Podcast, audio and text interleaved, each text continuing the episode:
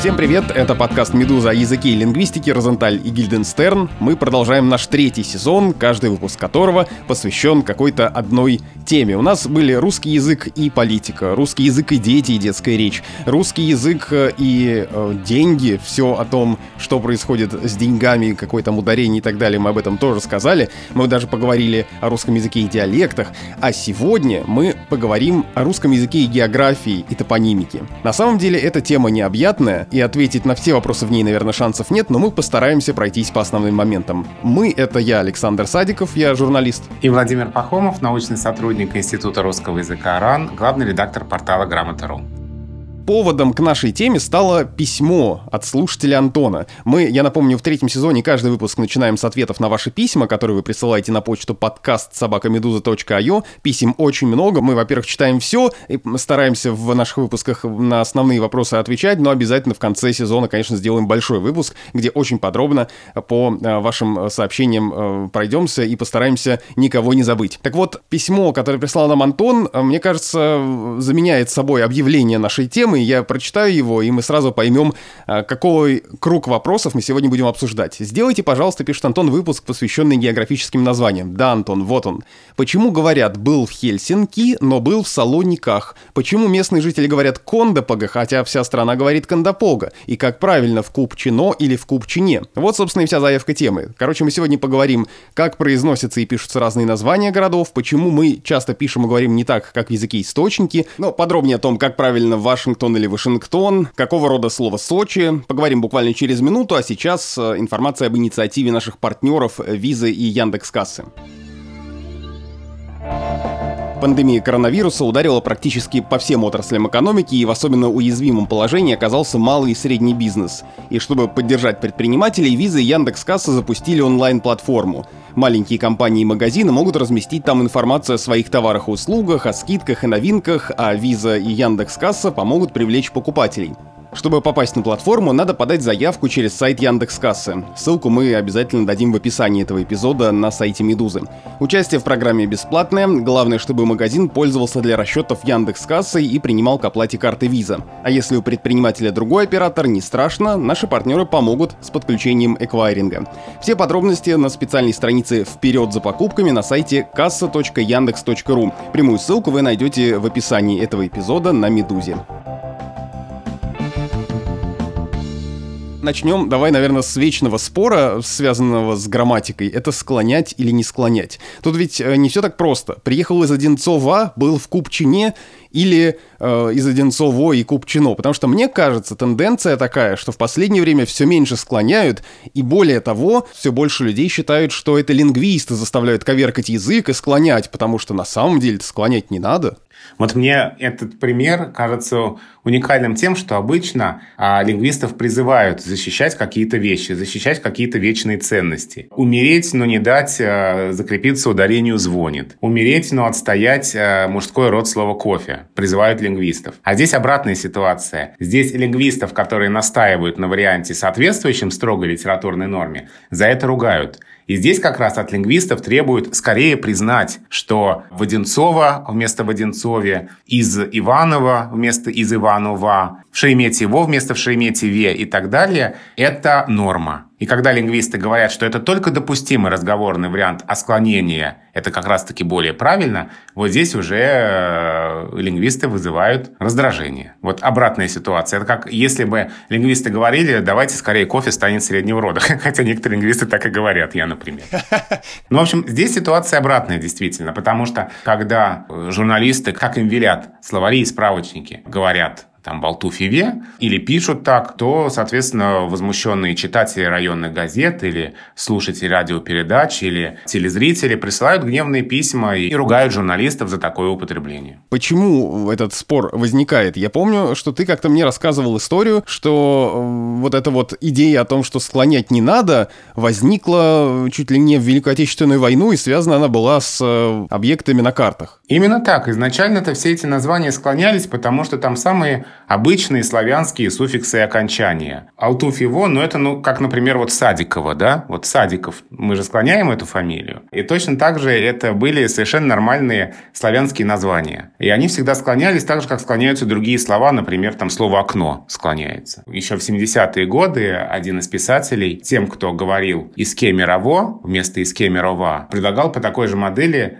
произносить с окно вместо с окна. Изначально склоняемая модель. Но именно в годы войны такие названия в речи военных и в речи картографов э, склоняться перестали, потому что было очень важным в именительном падеже сохранить название, чтобы не было вопросов. В Иванове это что, Иванов или Иваново? А из Пушкина это какой город имеется в виду, Пушкин или Пушкино? Такая двусмысленность губительна была бы в то время для военных сводок. Поэтому названия давались в именительном падеже. И из этой профессиональной речи такое несклонение стало очень быстро проникать в литературный язык, в обычную разговорную речь. И, например, в 50-е годы академическая грамматика только начинала отмечать вот эту тенденцию. В 80-м году академическая грамматика уже писала об этой тенденции как о вполне закрепившейся в разговорной речи. То есть э, довольно быстро, всего за несколько десятилетий, а это стремительно по меркам истории языка, такие названия перестали склоняться в, а в обычной разговорной речи. При том, что словари, справочники, где давалась строгая норма, все это время последовательно настаивали, что эти названия склоняются. И вот, например, грамматический словарь Андрея Анатольевича Залезняка о склонении и несклонении таких названий пишет вот в таком ключе что степень распространенности таких несклоняемых названий столь велика, что, по-видимому, видишь, какие осторожные формулировки в словаре, по-видимому, можно говорить о допустимости такого варианта. Вот так вот осторожно пишет словарь о вариантах типа в «строгино» или «из строгино». То есть, если я так говорю, это не ошибка? Ну вот если ты так говоришь «приехал из строгино», то это вариант, который расценивается только как допустимый в разговорной речи. А строгой литературной норме эталонному произношению соответствует вариант «приехал из Строгина». Но в живой речи ты такой почти не услышишь. Я это объясняю так, что, наверное, носители языка здесь расценивают подобные названия городов, районов как нечто принадлежащее им. Вот мы тут жили в этом районе всю свою жизнь. И почему какие-то там московские лингвисты нам указывают, склонять его или не склонять? Это наш город, это наш поселок, это наш район. Не склонимся мы перед этими лингвистами. Да, не склонимся мы перед этими лингвистами ни за что. Нам лучше знать,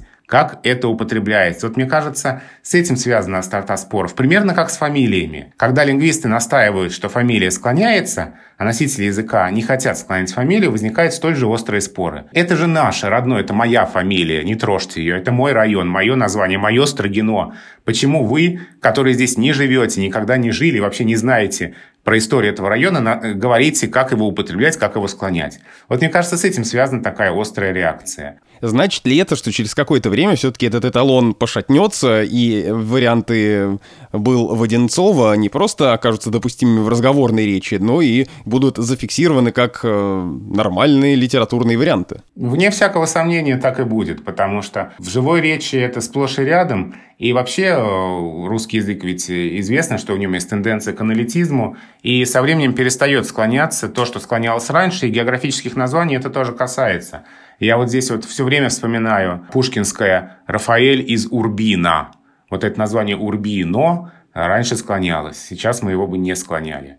Со временем, скорее всего, и Алтуфьева, и Медведкова, и Пулкова, и Иванова перестанут склоняться, и это станет нормой литературного языка тоже. В других близких к этому э, словосочетаниях, когда мы говорим «в городе таком-то», вот это название города же, оно тоже по нормам должно склоняться, но многие про это либо забывают, либо не верят, потому что я знаю очень часто и слышу от людей, например, «в городе Москва», хотя я знаю, что норма предполагает «в городе Москве». Именно так, но если мы вернемся к этим названиям, которые оканчиваются на «ова», «ина», «ына», то вот здесь уже как раз норма не склонять в сочетании с родовым словом. Если у Пушкина еще была история села Горюхина, то сейчас норма а, из района Строгино, не из района Строгина, из а, города Иваново, а, а не из города Иванова. То есть в сочетании с родовым словом такие названия уже не склоняются. Ну, что не оставляет сомнений в том, что со временем и без родового слова они тоже склоняться перестанут. А какого рода название городов? Вот, например, Сочи. Сочи же вроде мужского рода, как мне кажется. А Салоники, а Хельсинки. И почему что-то из этого склоняется, а что-то нет? Ну, там на самом деле возможно колебания. Колебания могут быть связаны с освоенностью названия, с тем, похоже ли оно на какие-то более привычные нам русские слова или не похоже. И вот а, обычно сложности с определением рода как раз возникают вот у таких иноязычных географических названий – а, несклоняемых, которые оканчиваются на гласную, типа Токио, Хельсинки, или Тарту, или Лимпопо, или Капри, ну и так далее. Хотя вполне себе склоняемое название Ухань тоже вызывало не так давно сложность. Ну, кстати, Ухань, да, вызывал. Какого рода? Ну, споры пришли к тому, что какой-то единой нормы нет, потому что а, есть доводы за а, женский род, и есть доводы за мужской род. Я помню, что тогда вроде бы мы говорили о том, что, а, что был хоть какой-то ориентир, чтобы хотя бы употребление было единообразным в разных новостных текстах, а лучше придерживаться рекомендаций словаря имен собственных Флоренции Леонидовны Агеенко, потому что это именно слова для работников СМИ. Вот э, в ситуации, когда много разных рекомендаций, вот один ориентир – словарь для СМИ, который говорит, что ухань женского рода. А, но, насколько я помню, не очень выдерживался этой рекомендации, потому что кто-то опирался на справочники, составленные специалистами по китайскому языку и китайской культуре, где был мужской род. И в итоге, по-моему, частотнее был мужской род в новостных текстах, чем женский. А Сочи у нас так и остается Сочи. Мы не скажем в Сочах, да? Неправильно будет. Ну, в разговорной речи можем сказать, конечно, в таком обиходном употреблении. В строгой литературной речи нет. И Сочи только большой да, небольшое. У названия Сочи есть варианты, и с чем это связано? С одной стороны, влияет слово «город», слово мужского рода. И поэтому Сочи вполне можно употреблять как слово мужского рода. А с другой стороны, а, слово «Сочи» очень похоже на слово во множественном числе. Ну, как какие-нибудь «очи», например, ближайший пример, или «плечи». Поэтому слово «Сочи» может употребляться как существительное, имеющее формы только множественного числа. Поэтому, когда была в Сочи Олимпиада, то можно было встретить варианты «Олимпийский Сочи», и Олимпийские Сочи. И то, и то было правильным. Вот ты, кстати, работал тогда уже или еще спортивным журналистом? Конечно, я был на Олимпиаде в Сочи, да. Вот ты был в Сочи в каком? Или в каких? В Олимпийском Сочи или в Олимпийских Сочи? В Олимпийском, в Олимпийском Сочи. Я почему-то всегда это слово воспринимал, название как слово мужского рода, и Большой Сочи, вот это название агломерации тоже к этому подталкивает. Ну вот есть словари, которые настаивают на том, что предпочтительно множественное число, то есть большие Сочи, но все-таки э, фактически, если мы возьмем много словарей сопоставимых рекомендаций, то, наверное, увидим, что эти варианты равноправны.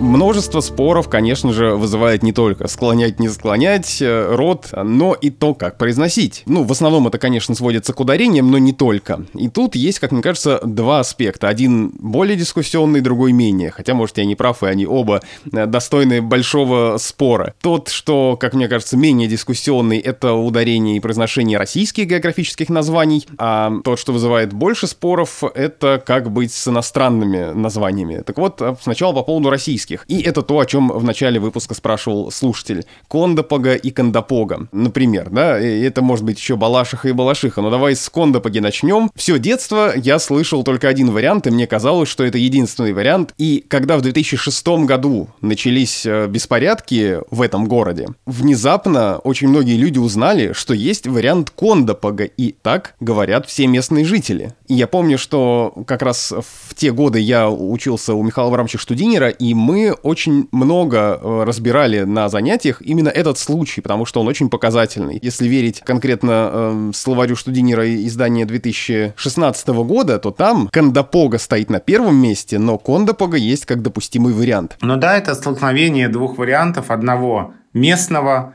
который употребляется в речи жителей города и вообще шире известен на русском севере. И второй, который э, широко употребителен в литературном языке. И вот, например, вариант Кондопога, о нем как о знакомом варианте пишет Елена Геккина, лингвист, э, сотрудник Института лингвистических исследований РАН, и сотрудник портала Граммару наших друзей. Она из Санкт-Петербурга. И вот у нее была статья, посвященная этому названию, и она пишет так. Эту слоговую чечетку Кондопога я помню с детства. На поезде из дома и домой всегда мимо Кондопоги. Сколько скорость стоит? Две минуты. Чем когда-то радовали сводки новостей Карельского радио и ТВ? В Кондопоге выпускается треть всей производимой в стране газетной бумаги. Что ездили в Кондопогу смотреть? Успенскую церковь, деревянную, шатровую, 1774 года постройки. То есть вот она родом оттуда, с тех мест, с севера, и для нее этот вариант знакомый, привычный. А в литературном языке более привычно ударение кондопога. И тогда вот как раз столкнулись эти два варианта. И э, при том, что словарь имен собственных Флоренции Леонидовны Агеенко говорит о варианте кондопога, как об основном,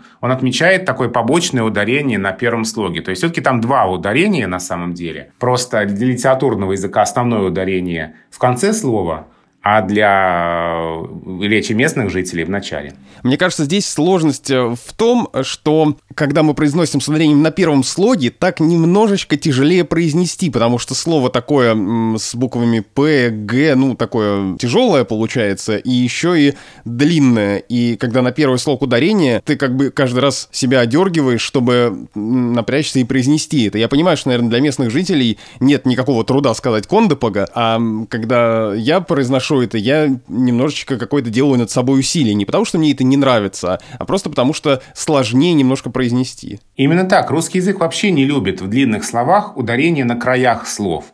У нас тут кон, до, по, га, да, четыре слога. И в слове из четырех слогов ударение на первом слоге – это очень тяжело и сложно.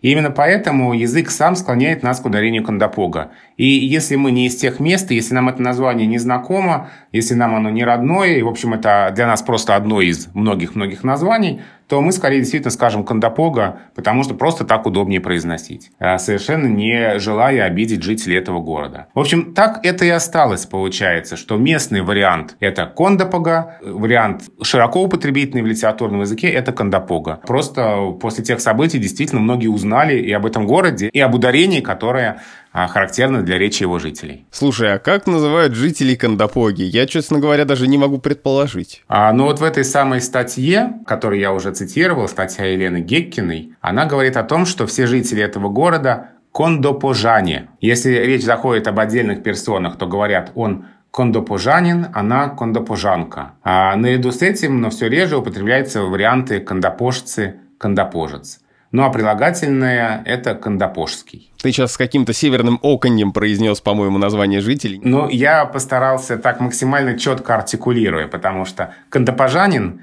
как-то, мне кажется, не очень показывает, как звучит слово. А вот, например, Балашиха. Вариант, который все почему-то путают, забывают. Э, сложно сказать, как говорят местные жители, потому что, пообщавшись э, и с ними, а я в некоторое время много общался с людьми из Подмосковья, это было по работе в том числе. Нет единого мнения у них, нет такого единства, как с Кондопогой, когда все местные так говорят. Балашиха, мы знаем этот литературный вариант, но вариант Балашиха настолько част и среди местных, и не только, что я боюсь, что скоро он тоже нач- начнет замещать основной. Я помню, что несколько лет назад, когда Владимир Путин употреблял это название, то даже в его речи э, встретились оба варианта. Я помню, тогда было очень много вопросов от журналистов, как же правильно произносить, Балашиха или Балашиха. И здесь у нас тоже сталкиваются вариант употребительный для литературного языка и вариант местный. Только особенность в том, что в данном случае словари литературного языка поддержали местное употребление. И вариант Балашиха это норма литературного языка. При том, что в живой речи часто можно встретить Балашиха, но такой вариант, как нормативный, не зафиксирован. Вообще, как мне кажется, во всех этих э, случаях нет смысла нам сейчас все перечислять, потому что можно про каждый город начать такую дискуссию. Все сводится, поправь меня, если я ошибаюсь, к тому, что конкурирует литературный вариант и местный вариант. Но вопрос тогда будет в том, а почему литературный вариант отличается от местного? Ну, опять же, да, действительно, это так. И еще можно какие-нибудь вспомнить варианты Мурманск-Мурманск, Мурманск и многие другие. Наверное, потому что какие-то названия, ну, более родные для жителей этих городов, их речи они встречаются часто, они в их речи более употребительны, и эта употребительность может влиять и на орфоэпию, на произношение. Те же люди, которые не часто употребляют эти названия, не могут его произносить и с другим ударением, как, в общем, менее освоенные в их речи. Опустимся на нашей карте немножко на другой масштаб и посмотрим на городскую топонимику, например, на московскую. Потому что в Москве тьма самых разных очень интересных названий, и мы увидим, что многие из них мы на самом деле произносим неправильно. Ну, например, из-за того, что мы э, не всегда пишем букву «ё», возникают путаница в таких названиях, как Хорошовский или э, Хорошово-Мневники. То, что они мневники, как я думаю, вообще мало кто уже помнит, кроме жителей мневников, потому что практически все говорят мневники, и это часто фигурирует как самое распространенное. Вы там, вы не знаете, как на самом деле произносятся московские названия, а вот мы сейчас вам расскажем правду. Вот мневники, да, или какая-нибудь улица Островитинова, которая для многих улица Островитянова. Да, и, и тот и другой вопрос, который ты назвал, они тоже очень острые, но в рамках уже, да, московской топонимики. Что касается улицы Островитинова или Островитянова, в чем там дело? Человек, в честь которого улица получила название, Константин Васильевич Островитинов с ударением на «и», отечественный экономист и общественный деятель. И улица должна была бы стать, конечно, улицей Островитинова. Но мы опять упираемся в удобство произношения, потому что название широко используется, в первую очередь, конечно, местными жителями. И произносить Островитянова гораздо удобнее, чем Островитинова. Вот это вот Островитинова, где опять остается много слогов после ударного, произносить не так удобно. И именно поэтому в живой речи ударение сместилось. И этот вариант был поддержан словарями. Флоренция Леонидовна Агеенко, автор словаря имен собственных, я помню, мы с ней об этом говорили. Я спрашивал ее о том, почему в словаре такая рекомендация, и вот она говорила именно об этом, о том, что здесь удобство произнесения выходит на первый план. И для нас действительно далеко не всегда важно откуда происходит название, как важнее его употребление. Потому что наверняка далеко не все э, из тех, кто там могут спросить, вы на Островитянова выходите, знают, что это за человек, в честь которого улицу назвали. А что там за история с мневниками, которые, в отличие от сачей, склоняются? У нас на грамоте было такое очень острое письмо от одной местной жительницы, которая настаивала на том, что в названии мневники «ё» ни в коем случае быть не должно, она писала, что она коренная москвичка, это читательница грамоты, родилась за Москворечье в 1937 году и никогда не слышала произношения улицы Мневники и Нижние Мневники через «ё». Она ссылалась на то, что в церковных книгах не было буквы «ё»,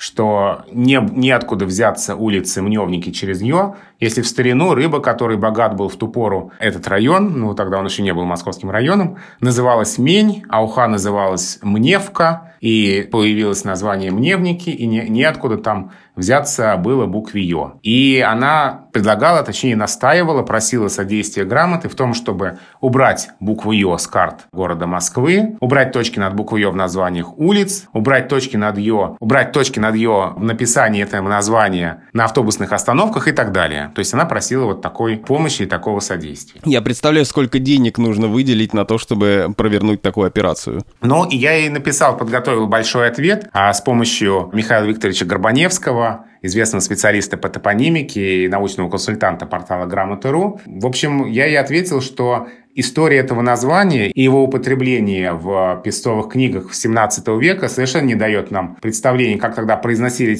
это название, потому что буквы «ё» тогда просто-напросто не было. Буква «ё» появилась только в конце 18 века, как известно. Ее ввел Карамзин. И в 17 веке ее просто быть не могло. Поэтому написание «мневники» ничего не говорит о том, как тогда это название произносилось. Написал я еще и о том, что в москвоведении и у исследователей топонимии Москвы это название продолжает быть предметом для дискуссий. А есть солидные издания, действительно, в которых зафиксировано написание и произношение с буквы «ё». Ну, например, можно сослаться на словарь «Имена московских улиц» 2007 года. А его авторский коллектив э, полностью состоял из известных ученых, из э, членов комиссии по названиям улиц при мэрии Москвы. Ну и тот же самый словарь Агенко, который мы уже сегодня неоднократно называли, дает улица Мневники, улица Нижние Мневники. То есть это не чья-то фантазия. Вполне солидные издания есть, где такое название закреплено. При этом, что совсем смешно, даже хлопотать о некоем законодательном утверждении орфографии мневники без буквы «ё» тоже уже нет смысла, потому что это название муниципального района уже закреплено без буквы «ё» в законе города Москвы о наименованиях и границах внутригородских муниципальных образований в городе Москве, потому что в этом законе написано «мневники». Так что, в общем-то, она хлопотала, а это уже было сделано до нее. То есть продолжает оставаться этот вопрос дискуссионным. Ну, я, поскольку отвечал на несколько таких вопросов, то я постарался эту историю поднять и какие-то другие примеры найти. И в том числе я нашел пример употребления этого названия в песне Владимира Высоцкого. Мишка также сообщил по дороге в Мневники. Говорит, холоду мейер я словил в радиоприемнике. Продолжим разговор буквально через минуту, а сейчас э, скажем еще раз спасибо компаниям Visa и Яндекс.Касса. Малый и средний бизнес серьезно пострадал от экономического кризиса, который обострился на фоне пандемии, и чтобы помочь предпринимателям, Visa и Яндекс.Касса создали онлайн-платформу «Вперед за покупками». Если у вас магазин, фитнес-студия, вы разрабатываете сайты или, например, шьете платья, платформа позволит вам привлечь клиентов. Вопросы с трафиком Visa берет на себя. А если вы покупатель, то для вас платформа — это понятный каталог товаров и услуг. Как предпринимателям попасть на платформу? Оставьте заявку на сайте касса.яндекс.ру, это займет не больше пяти минут. Прямая ссылка есть в описании этого эпизода на Медузе. Участие в программе бесплатное. Обратите внимание, что все участники должны быть подключены к системе платежей Яндекс Касса и принимать карты Visa. А если у вас другой оператор, вам помогут с подключением эквайринга. Как устроена платформа и что видит пользователь? Наверху есть блок с тематическими категориями. Десерты и кулинария, детские товары, спорт и активный отдых, искусство, ну и так далее. Открывайте нужную категорию, например, дизайн, и выбирайте товар. Брендированные защитные маски, украшения из фарфора, кожаные сумки ручной работы или веселые цветные носки. В один клик вы переходите в магазин участника программы. Все ссылки на совместную платформу компании Visa и Яндекс.Касса вы найдете в описании этого эпизода на сайте Медузы. И еще один аспект, который я заявил, когда мы начали говорить про произношение и ударение в названиях городов, это, конечно, иностранные название. И здесь основной конфликт такой. Надо произносить как по-русски или как в языке источники. И это две, опять же, непримиримые стороны, которые, наверное, одна другую не поймут, а, что называется, истина где-то посередине. Ну вот, э, я начну с э, такого показательного случая, который мы, кажется, уже упоминали в выпуске про ударение, но здесь как раз можно остановиться на нем подробнее. Это название австралийского города Сидней, которое, согласно словарям, и в том числе словарю трудностей для работников СМИ Михаила Абрамовича Штудинера произносится в образцовой речи именно так — Сидней. Но есть э, ряд людей, и это очень популярная тенденция, э, говорить Сидней. Ну, потому что так э, говорят же в оригинале, Сидней, в английском говорят Сидней. И у нас в какой-то момент был спор с начальником, когда я работал еще спортивным журналистом, он утверждал, что я неправильно произношу название теннисного турнира в Сиднее, потому что правильно это говорить в Сидней, а я тряс ему в ответ словарем Штудинера и говорил, смотрите, там написано Сидней, и я не отступлюсь. Так мы ни до чего не договорились, я продолжал настаивать на варианте Сидней. И даже у того же Штудинера в э, дополнительных материалах к этому словарю э, есть э, несколько примеров, которые подчеркивают, что вариант Сидней не просто имеет право на существование, а он действительно традицией и историей употребления обусловлен. Ну, например, он приводит цитату, которая у него помечена, здесь на этом остановлюсь, как цитата из Евгения Евтушенко 2003 года. В вечернем клубе я читал в Сиднее, и на меня смотрели сатанеи, капиталисты 20 мастей.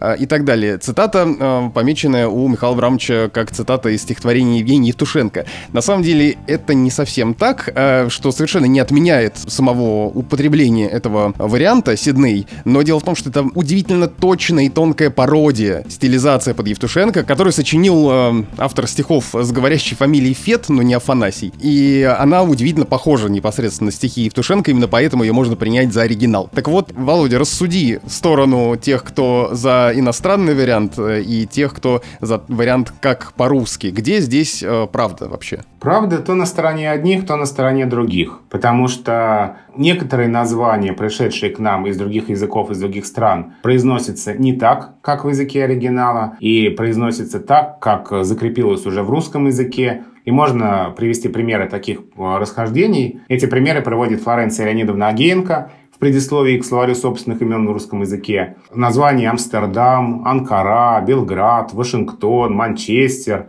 Панама, Хиросима, Флорида. Все они произносятся по-русски не так, как в языке источники. Ну вот, пожалуй, пример Флориды общеизвестен, да, что по-английски Флорида. В каких-то случаях, наоборот, в русском языке закрепляется вариант, близкий к произношению в языке источники, даже несмотря на колебания. Ну вот, например, Катар и Катар. В широком употреблении чаще можно встретить Катар, а вариант Катар был раньше известен в первую очередь специалистом по этой стране, по связям с ней. После того, как в этой стране было принято решение, что пройдет чемпионат мира по футболу, и это название стали употреблять чаще с таким ударением «Катар», оно как-то так вот больше закрепилось а, в речи, и, собственно, словарями он собственных отдает предпочтение ударению «Катар». И сейчас тоже можно часто встретить ударение «Катар». А Флоренция Леонидовна вспоминает историю названия Перу, государство в Южной Америке. Она вспоминает, что в течение многих лет употреблялся вариант «перу» с ударением на первом слоге. Он был зафиксирован, например, во втором издании Большой советской энциклопедии. А в третьем издании уже в 1975 году Второе издание было в 55-м. Третье в 75-м, спустя 20 лет, уже приведен вариант Перу. Почему так произошло? Флоренция Леонидовна объясняет. Раньше это название употреблялось редко, контакты со страной были незначительными, но в связи с расширением экономических и политических связей между нашими государствами, практике речи получил распространение вариант Перу, близкий к языку-источнику, и он закрепился в русском языке. То есть в каких-то случаях побеждает ударение русское, в каких-то случаях побеждает ударение близкое к языку-источнику, а в каких-то случаях происходит острая конкуренция между вариантами, конкуренция, которая продолжается довольно долго, к настоящему времени не заканчивается. И это вот э, пример Сиднey-Сидней, как раз из э, этой области. Ну и можно вспомнить Бергам и Бергама, Кордова-Кордова и многие другие случаи, когда вроде бы в языке источники один вариант, в русском языке закрепился другой, и что с этим делать, не очень понятно. Как раз на эту тему а, недавно отвечал на письмо, большое письмо, пришедшее на грамоту. Автор возмущался, почему мы говорим и пишем «Гамбург» или там какие-то другие слова, но вот особенно «Гамбург». Ведь немцы говорят «Хамбург», и откуда там буква «Г». И предлагал изменить эту традицию и там внести изменения куда-нибудь в орфоэпию, опять же, и в орфографию, и закрепить э, написание и произношение «Хамбург» потому что это соответствует а, языку-источнику. Я на множестве примеров ему постарался показать, что это вовсе не обязательно, что в русском языке может быть своя традиция, что у нас в разные эпохи было разное отношение к заимствованиям. Когда-то мы старались сохранять произношение правописания оригинала, когда-то на это не обращали внимания и закреплялось другое наименование в русском языке. Но мне это не удалось, и он по-прежнему настаивает на том, что по-русски надо говорить и писать «Хамбург», как это пишется и говорится в немецком языке. А вот такие случаи типа Нью-Йорк, но Новый Орлеан, это тоже из этой серии? Это разное время адаптации в языке? Именно так, да, и просто традиция. Сейчас я бы хотел зайти на очень опасную территорию. Тема, по которой нам тоже пишут очень много писем. По поводу вариантов Беларусь и Белоруссия. И вариант в и на Украине. Вот это два спора, которые тянутся десятилетиями. И это для многих повод, как мне кажется, оскорбиться и уличить того, кто говорит не так, в намерении обидеть. А, неважно, причем, какой вариант ты выбираешь. И как тебе кажется, я бы хотел повернуть наше короткое обсуждение этого вопроса вот в какую сторону. Можно ли сказать, что сейчас, какой бы вариант ты ни выбрал, это будет всегда расценено как проявление твоей политической позиции, даже если ты сам этого не хотел? Ну, в общем, да, эти споры вышли за рамки лингвистических, и сейчас э, употребление на Украине или в Украине, даже если ты ничего подобного не имеешь в виду, от того, какой предлог ты употребляешь, слушающие тебя, читающие тебя сделают вывод о твоих политических пристрастиях. Хотя иногда мне кажется, что это будет все-таки перебор и перехлест. А давай скажем о том, что сейчас говорит литературная норма, чисто с языковой точки зрения. По поводу Беларусь-Белоруссия. Официальный вариант, который употребляется в документах, это Беларусь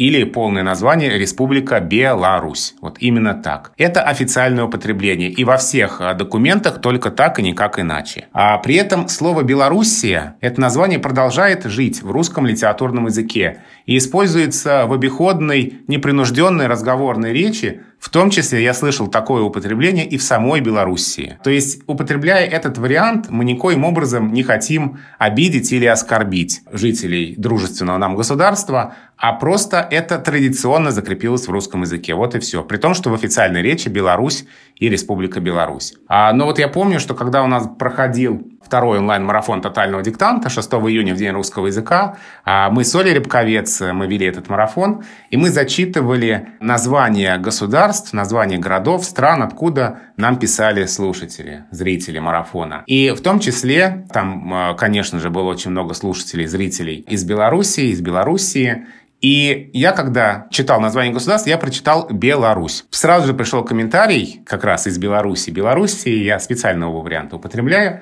чтобы никого сейчас не обидеть. Женщина написала, спасибо вам большое за то, что вы произнесли Беларусь. Это для нас очень важно. Вот э, почему-то вариант Белоруссия очень обижает белорусов, хотя, я еще раз подчеркиваю, это вариант просто традиционный для русского языка. Многое в языке обусловлены традиции, и ни в коем случае мы здесь не хотим кого-то обидеть. То же самое с Украиной. А, в XIX-XX веке употреблялись конструкции в Украине, на Украине, и как так постепенно устоялось употребление на Украине. Тоже э, это просто языковой вопрос, никакой связи с политикой не имеющий, так было когда-то раньше. Ну а последнее время действительно выбор предлога – это как-то выбор твоих политических пристрастий тоже. Поэтому если можно избежать этой конструкции, я стараюсь э, как-то выкручиваться и говорить по-другому. И завершим наш сегодняшний разговор, который на самом деле можно продолжать бесконечно, потому что очень много случаев каких-то конкретных, которые можно э, обсудить, на позитивном, веселом и забавном, потому что географические названия — это не только грамматика, ударения и какие-то правила, которые нас сковывают, это еще и просто любопытные названия, которые привлекают внимание. Ну вот не так давно, в мае этого года, в Сочи, о котором мы говорили, исчезла река Херота. Ну вот нет больше такой реки. Теперь ее переименовали и называется называется она теперь Хорота, потому что Хирота, видите ли, как местные депутаты предположили, неблагозвучно, а вот Хорота нормально, и они даже подкрепили свои э, доводы изысканиями местных краеведов. Вот сотрудник Сочинского научно-исследовательского центра РАН Андрей Кизилов э, разглядел, по его утверждению, изначальное название Хорота на картах времен Кавказской войны и сообщил о находке депутатам, ну, естественно, э, все радостно за это взялись. А, по-моему, очень зря, очень милое, забавное название. Я не вижу в этом никакой уничтожения уничижительности или того, что могло бы обидеть местных жителей, по-моему, это просто действительно одно из тех забавных названий, рядом с которым на какой-нибудь вывеске фотографируются люди, ну и ничего, ну в этом же нет никакого оскорбления изначально. Я с тобой полностью согласен, мне тоже жалко этого названия. Будем теперь отстаивать э, название Вобля, подмосковная река, около указателя с названием который тоже часто фотографируется. Ну да, такая, такое забавное совпадение этих древних древних названий с неприлично звучащими словами. Но здесь можно вспомнить, как начиналась третья часть текста «Тотального диктанта» 2017 года Леонида Юзефовича. Название рек древнее всех других имен, нанесенных на карту. Нам не всегда понятен их смысл. И дальше Леонид Юзефович писал про Селенгу. Действительно, это очень древние названия. Гидронимы, названия водных объектов, рек, ручьев, озер, а, болот и прочих водоемов. Обычно самые древние. И могут быть древнее даже русского языка. То есть а, какие-то названия, которые у нас здесь используются на нашей территории, в наших землях, на самом деле могут иметь финно-угорские корни, какие-то другие корни. То есть эти названия им вполне могли дать те племена, которые жили на наших землях до славян. И просто эти названия в искаженном виде остались в русском языке. Поэтому вполне могут быть разного рода совпадения, разные э, неблагозвучные названия, но это история. Вряд ли стоит с этим что-то делать и как-то это все причесывать и облагораживать. Но ведь это не только название рек, это же ведь и э, многочисленные шутки и исследования на тему названий населенных пунктов. Практически каждый год, чуть ли не по нескольку раз проводятся разные опросы разными сайтами и организациями на тему «Самое веселое название населенного пункта», «Самое смешное» и так далее. Но вот э, в прошлом году такой опрос проводил один из сервисов путешествий у себя в социальных сетях, и там на первом месте населенный пункт из э, республики Коми «Мутный материк». Вот за самое веселое название люди проголосовали именно за это. А мне, например, очень нравится Черусти. В этом, конечно, есть что-то зловещее, это эм, полюс холода Подмосковья, э, но тоже, по-моему, это прикольное, милое название. А тебе что нравится больше всего? А мне очень нравится название, я не помню в каком, э, в какой области, в каком субъекте федерации, а по-моему даже это название известно в разных э, регионах нашей страны. Выглядовка или Выглядовка, ну, наверное, все-таки Выглядовка, да, от корень «глядеть». Выглядовка – название деревни. И я помню, что несколько лет назад была история, как на указателе «Г» заменили на «Б». ну, дописали, не заменили в смысле, а дописали там маркером местные жители, чтобы обратить внимание на название своей деревни. И получилось э, что-то еще даже более непристойное, чем та самая река в Сочи, которой больше нет. Вот, а об этом вы можете послушать наш выпуск э, «Мат надо спасать». Тоже в этом сезоне мы про это говорили. Большое спасибо всем, кто нас слушал, тем, кто писал и продолжает писать нам письма на почту подкаст собакамедуза.io. Мы обязательно продолжим на них отвечать и сделаем большой выпуск с ответами на ваши вопросы. Это был подкаст Розентали Гильденстерн, подкаст «Медуза» о языке и лингвистике. Меня зовут Александр Садиков, я журналист. Я Владимир Пахомов, научный сотрудник Института русского языка РАН, главный редактор портала Грамота.ру. Мы постараемся теперь всегда давать все названия и ссылки на книги, которые мы упоминаем в нашем подкасте, чтобы вам было легче ориентироваться. И подписывайтесь на нас везде, где вы можете это сделать и где вы любите слушать подкасты. Мы есть во всех приложениях и на всех основных платформах. И, конечно же, слушайте другие подкасты «Медузы». Например, наш новый подкаст э, веселый, забавный, развлекательный о сериалах и кино «Чего бы посмотреть», который ведет культурный редактор «Медузы» Наташа Гредина. До встречи через неделю.